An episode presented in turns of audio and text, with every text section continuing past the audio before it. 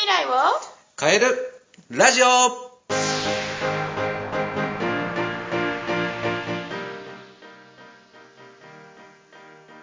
い、えこんにちは。夢を叶える学習塾の石田祐介です。よろしくお願いします。こんにちは、ナビゲーターの山口智子です。さて、3月も半ばになりました。ということは、いよいよ4月、入学、新入学、新1年生になる、まあ、小学生、中学生、高校生も多いですよね。そうですねう。ん。もういよいよね、希望に胸を躍らす時期になってきている反面、ちょっと現実もね、見ていかないとっていう時期になってきてますかね。本当ですね、はそうなんですよね。まあ、特に中学生とか高校生、受験を終えた子なんてね、もう今の時期はもう、わあ、終わったという感じで、開放感にも満ちていると思いますが、とはいえ、ちょっと4月からまた新しい学校生活始まって、そうするともちろん勉強も始まってくるわけで、ちょ今日はこのあたり、新1年生になってからのその勉強の仕方といいますか、また小学生の場合、いつぐらいからその塾に通わせた方がいいかなどなど、そのあたりのスタートの話を伺いたいんですが。そうですね。じゃあ、えっ、と、今日はですね、まあ、塾、まあ、いつから始めたらよいかとかね、うんまあ、そういうちょっと教育の、あの、面についてちょっと話をしていければなというふうに思いますので、よろしくお願いいたします。はい。まずあれ何でしたっけ？新中学1年生とか、うん高校1年生が、まあ、塾いつから始めたらいいのかな、みたいな、うんそういう話ですかね。ます。うんで、実はもう始めてないとまずいんじゃないかなっていう時期ではあるんですけれどほうも、ほうほというのも、うんよくあるのがですね、うんまあ中学受験が終わりましたとか、高校受験が終わりました。一番最初のテストで、う。うんつまずいた経験ってお父さんお母さんないですか？と。あります、あります。ありますよね。はいこれ、一番最初につまずくと、うん中高一貫なら6年間、うん高校受験終わったなら3年間の勉強がね、つまずく可能性がありますよと。ほう、怖いですね。でもそうかもしれない思い起こすと。うん。そうですよね。学年が上がるところって結構大事だったりするんですよ。はい。そう。だから一回苦手になるとですねうん、これ取り戻すのにえらい時間がかかってしまうわけですね。うんだから、もうできるだけ学校が始まる4月中旬ぐらいから授業が始まる前に予習して入ることが大事ですね。はあ、やっぱりそうですよね。なんかこの、分かってはいるけれどみたいな、昔をね、思い起こすと、予習予習大切って言われながら、はい。でも、そこってやるかやらないかで大きな差がその後生まれるわけですね。そうですね。やっぱり予習してやって、ある程度分かってる状態で学校の勉強が聞けるのか、うん。初めて聞く内容を聞くのかによっても、もう圧倒的に変わってくるわけですね。本当そうですね。はい。ということはですよ、一体塾はいつから行くのがベストかなと先生はお考えですか？う うまい質問の切り返しですね。ありがとうございます。はい そうですね。私は、いろんな生徒さん見てて、そのできなくなっちゃってる生徒さん見たときに、これなんでできなくなっちゃってるんだなって思うことが結構あるんですよ。で、、例えば中学3年生ですごく数学が苦手になっちゃってる子が例えばいたとしたときに、じゃあその子ってどっから苦手になったのかなって聞くと、大体うん。中学1、2年生のある時期から、もう数学が嫌い、苦手ってなってるわけですよ。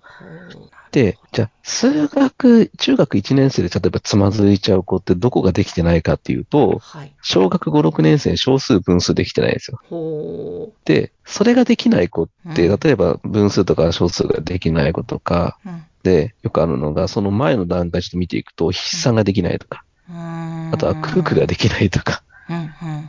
で、九九できない子ってあんまりいないと思うんですけど、うん。実は九九ってできる度合いっていうのがうん、みんなちょっと勘違いしちゃってるところが実はあったりするんですよ。へえ、どういうことですか？例えば、九九って、2、1が2、2、2が4、2、3が6ってどんどんこうリズミカルに言っていくじゃないですか。はい。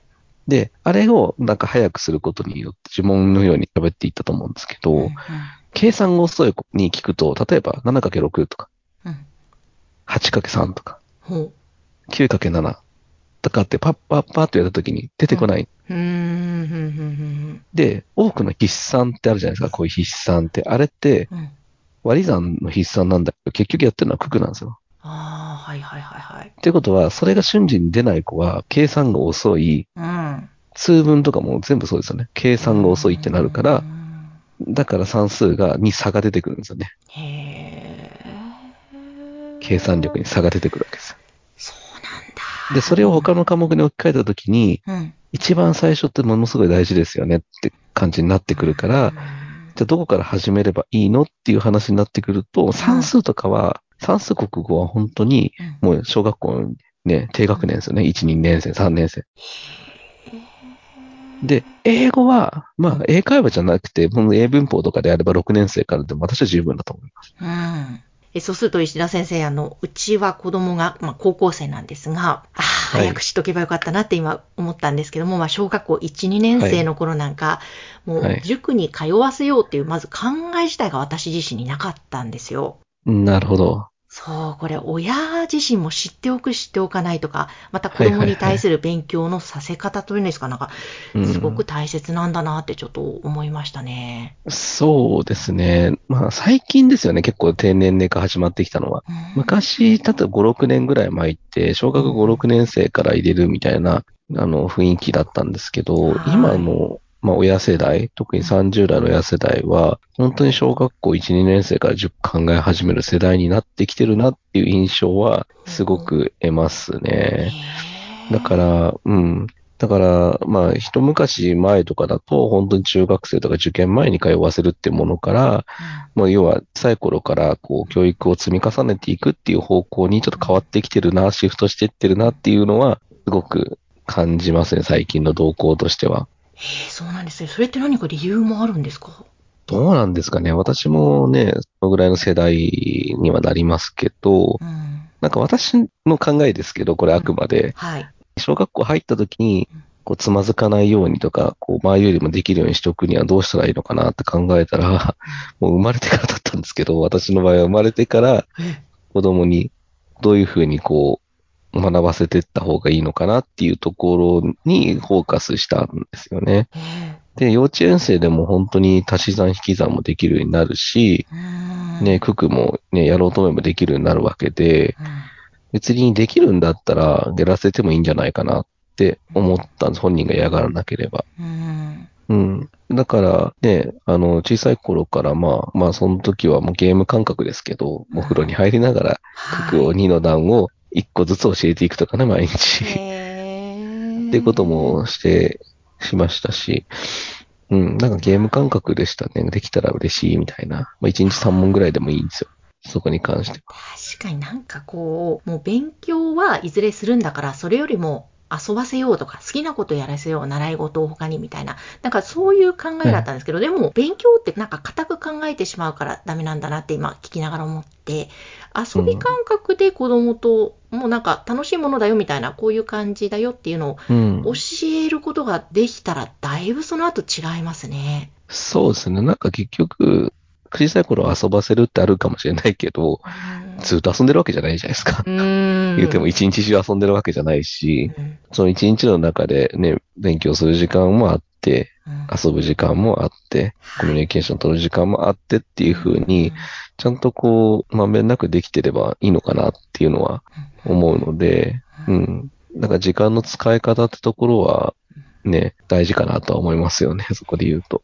大事ですね。まあ本当にいろいろちゃんと考えておけばよかったな、情報もしておけばよかったなってしみじみ思いますが、なんかそうやってね、楽しみながら勉強を親から教えてもらえれば、きっとその子は小学校に入っても先に分かってるから、すんなり勉強もしやすいだろうし、また自分でなんか勉強をするという自主性も生まれそうですけど、そうじゃない場合、どうしても親が、なんで勉強しないな、勉強しろしろっていう、やっぱりこのですね、私は、あの、負のね、スパイラルをずっと続けてきてしまったんですけど、なんか、その辺も反省だなって思いました。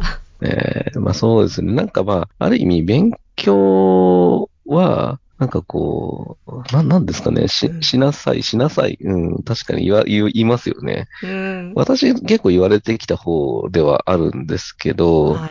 うん、言われてきた方だし、勉強別にそんなめちゃくちゃ得意だったってわけじゃないから、じゃあうん。逆にあある意味娘とかにね、声かけるとかね、娘の教育していくときに、あの、自分もできてなかったんだから、うん。そのできるってことにフォーカス、できるできないにフォーカスはかわいそうだなってのを思って、私も結構教えていくときに、あの、できないことは、あの、別に起こんないんですよ。やらないことの方が起こるけど、あの、結局、その、できるできないで評価するっていうのは、だって今できないんだからしょうがないじゃないって。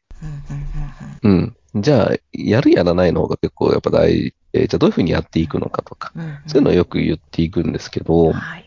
いやー本当ですね。あの、私も、実はね、先生の指導、娘、お世話になってるんですけども、先生の塾で、そこ大切にされてますよね。どういうふうに勉強していったらいいかとか、どう向き合っていったらいいかみたいな、すごくそこの部分をお話しされるなと思いますね。結局、あの、例えばこういうふうにやって、こういうふうにやればできるんだよって言って、うん、超強制的にやらせて、成績が出たとしたとしてもうん。、はい。なんかこう、その場で終わっちゃう気がするんですよね。ん。その1回のテストではいい点数取れるかもしれないけど、はいじゃあ、それって自分で考えることでもないし、うん。自分でやろうとしてやったわけではないし、うんうん、もう長続きしなくてまた元に戻るわけですよう。ん。でも、本来そうあるべきではなくて、うん、まあ、自分で勉強しなきゃいけないし、自分が持ってる点数を取りに行かなきゃいけないわけだから、ちゃんと考えないといけないです。しかもましてや高校生うん。うん。で、ましてや中学生とかぐらいだったら考える力はもう持ってるから、そういうのをトレーニングしていかないと、じゃあいざ大学受験、いざ社会人になった時に自分で考えろっていう場面に遭遇した時にできなくなるんじゃないかなと。はあ、本当ですね。そうですね。そう、短い目だけ見ればいいんですけど、長い目で見た時によろしくないんじゃないかなってうん。思うんですよね。ですね。もう本当その意味でも勉強しろしろは無意味だなと、その辺の話はちょっともっと掘り下げて、また別の回で伺いたいですね。はい。そうですね。ね、誰しも親がその部分って悩むと思うので、ぜひまた深く聞かせてください。はい。ありがとうございます。ありがとうございます。今日は、えーそろそろね、えー新入学、新1年生、えーというこの4月の時期に向けてのお話を伺いました。石田先生、今日もありがとうございました。はい。ありがとうございました。夢を叶える学習塾の石田祐介でした。やればできる